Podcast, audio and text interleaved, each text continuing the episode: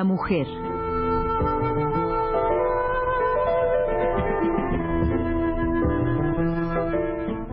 Por Elena Urrutia.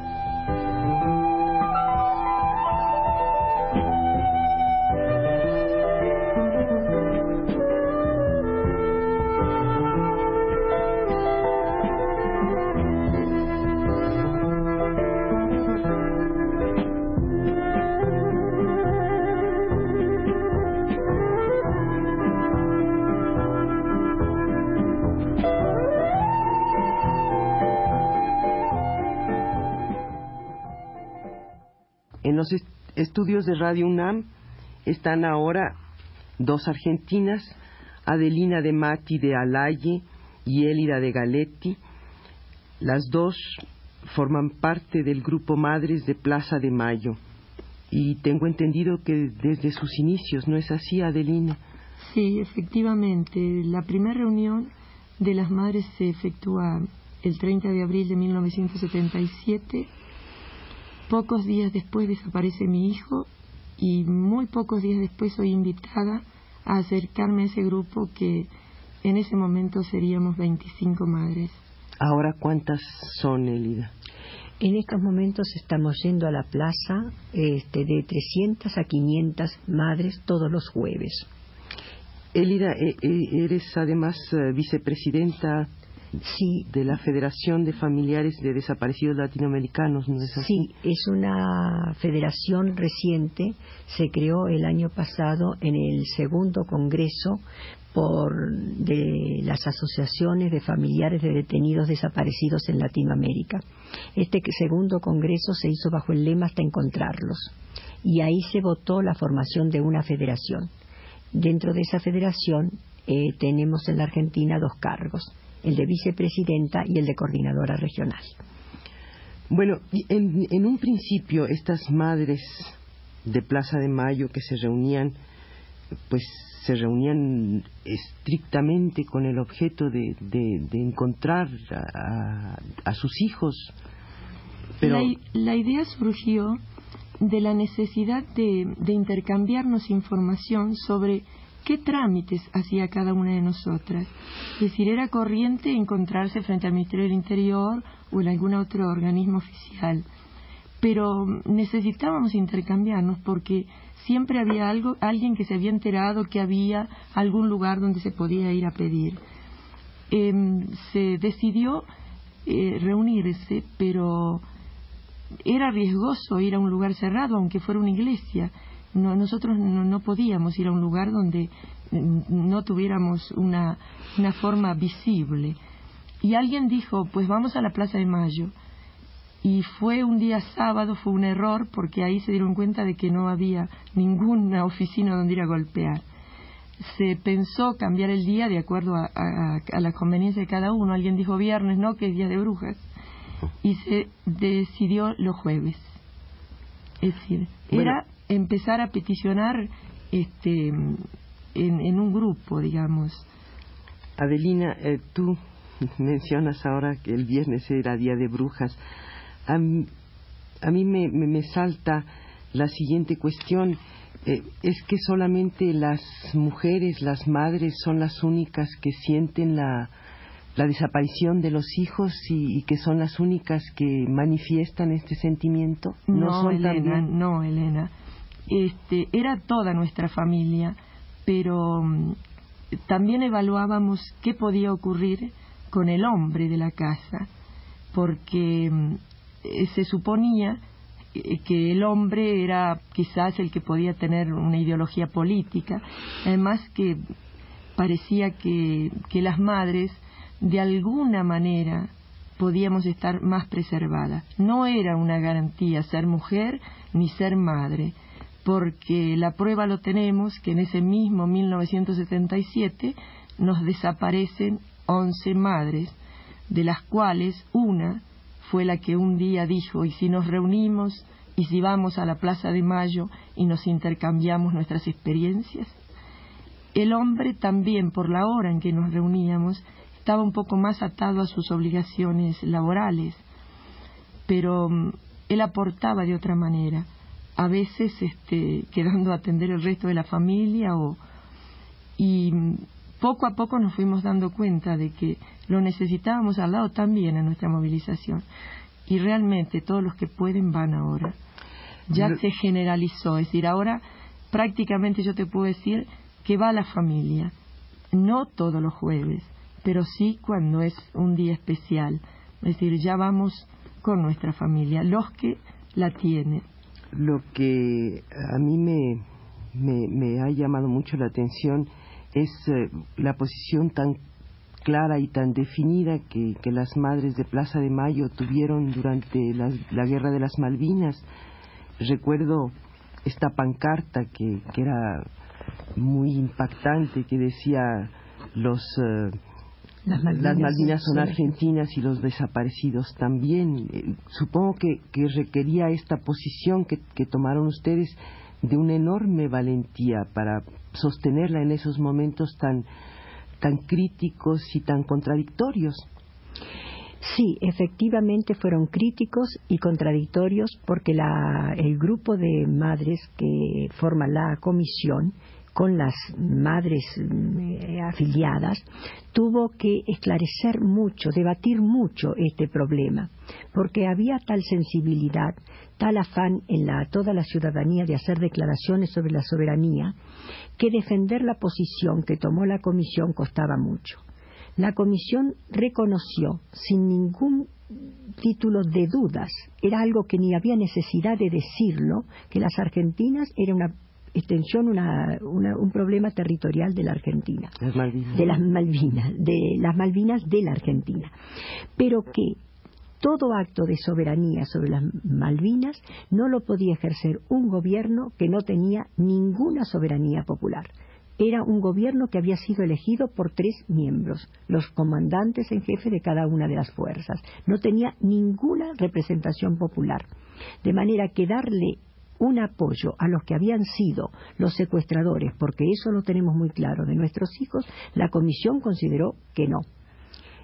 De hecho, se sabía que también la comisión tenía su posición política. Nuestros hijos luchaban por principios nacionales, pero por principios nacionales a través de un parlamento, de un país constituido. ¿Y cuándo es cuando aparece el grupo de las abuelas de Plaza de Mayo? Las, eh, las madres comenzamos la búsqueda de los hijos. Muchas de esas madres buscaban su hija embarazada o buscaban sus nietecitos que habían sido llevados juntamente con sus padres. Llegó un momento en que mm, ya no era suficiente lo que estaban haciendo solamente por los hijos, por las hijas, sino que había que hacer otra acción y además había que eh, denunciar que allí la represión no había sido solo con un determinado número de personas mayores o por, y por una este, determinada ideología, que esa represión había ido mucho más allá y que alcanzaba niños desde 45 días. La, el tipo de trabajo de las abuelas que están totalmente identificado con el de las madres pero que les exige una tarea más cada vez, este, llevó a que se fueran mencionando como abuelas, es decir, eh, los demás empezaron a decir las abuelas, porque ellas están buscando sus hijos y sus nietos.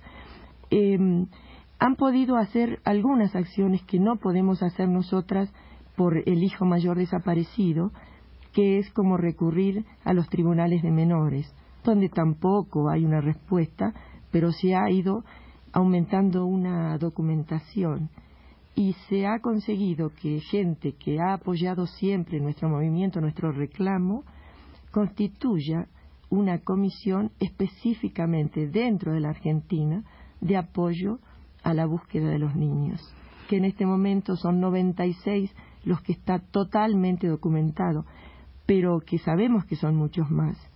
Pero ahí ocurre el mismo escollo que tenemos para tener todas las denuncias de, de las desapariciones, porque nuestro territorio es muy grande y son las a veces inmensas las distancias, además los medios de mucha de la gente que ha tenido la desaparición de un familiar no le permite acercarse a los centros. Esencialmente al principio fue el terror. Además, eh, Adelina y Elida, en el caso de ustedes hay otra característica que seguramente comparten con muchas de estas madres de Plaza de Mayo, que no solamente tienen hijos desaparecidos, sino también hijos exiliados en el extranjero. Exactamente, precisamente sí. Y consideramos que el exilio es eh, uno de los males que también creó el gobierno represivo. El gobierno represivo, como lo estaba diciendo Adelina, no tiene ningún límite en el espectro social sobre el que actúa desde mujeres embarazadas, es decir, entonces desde niños nonatos hasta ancianos. Cualquier credo, cualquier actividad social es infinito. Y crea un método de terror. Eso se quedaría demostrado, por ejemplo, con un caso que yo podría mencionar. Una familia de pronto es cercenada en todos sus miembros Evidentemente que todos los miembros de una familia no pueden tener el mismo grado de compromiso si es que algún compromiso político hubieran tenido. ¿Por qué entonces es desmada una familia? Precisamente para sembrar el terror. Y dentro de ese método de hacer acallar las voces del disenso, que realmente fue el objetivo de este gobierno represivo, está también contar con que la gente con algún compromiso o algunos hasta por razones económicas porque perdían su empleo tuvieran que exiliarse. De manera que el exilio no solo es involuntario, sino que es una forma más de la represión política argentina. ¿Y han podido hacer algo, Adelina y Elida, en esta Conferencia Mundial de Políticas Culturales que ha reunido a, a gentes de tantas partes del mundo? Yo creo que algo hemos hecho. No sé si obtendremos el resultado que pedíamos. Cuando pensamos que era un foro de culturas eh, populares, em, de políticas, de, políticas, ya sabía que algo no lo estaba diciendo bien, de políticas em, culturales, pensamos que nuestro problema quedaba incluido dentro de, de las posibilidades resolutivas del foro. Y eh, nos incitó también a decidir la petición que ahora voy a explicar, el hecho de que oímos a muchos delegados que presentaban problemas que no era lo que tradicionalmente hemos aprendido en la escuela a considerar cultura, todo lo que fuera manifestación estética, manifestación artesanal, etcétera. Eran realmente problemas políticos.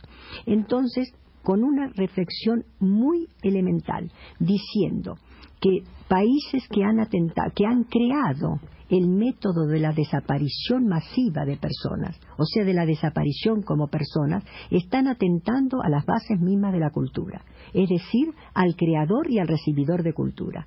Si desaparece el individuo, no hay cultura. Bajo ese eje hemos presentado una eh, petición para que el foro se pronuncie sobre el problema de la desaparición forzada de personas en el mundo.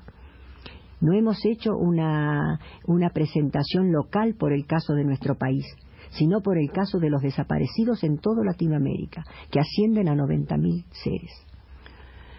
El tiempo se nos está por terminar. Eh, no sé si quisieran añadir algo más sobre este fenómeno, pues tan tan fuerte, con tanto impacto que, es el del grupo de madres de Plaza de Mayo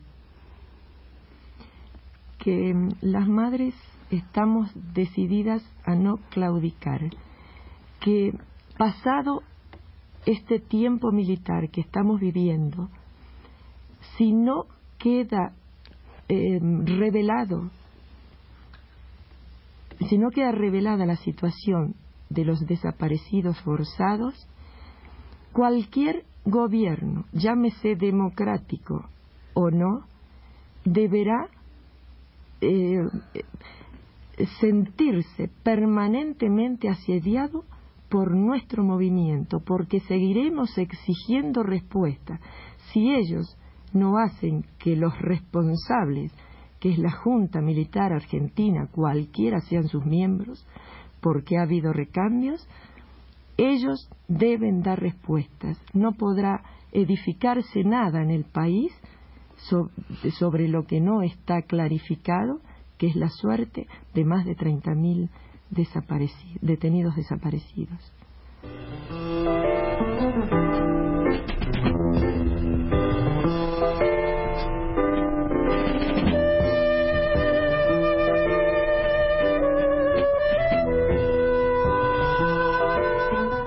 Foro de la Mujer.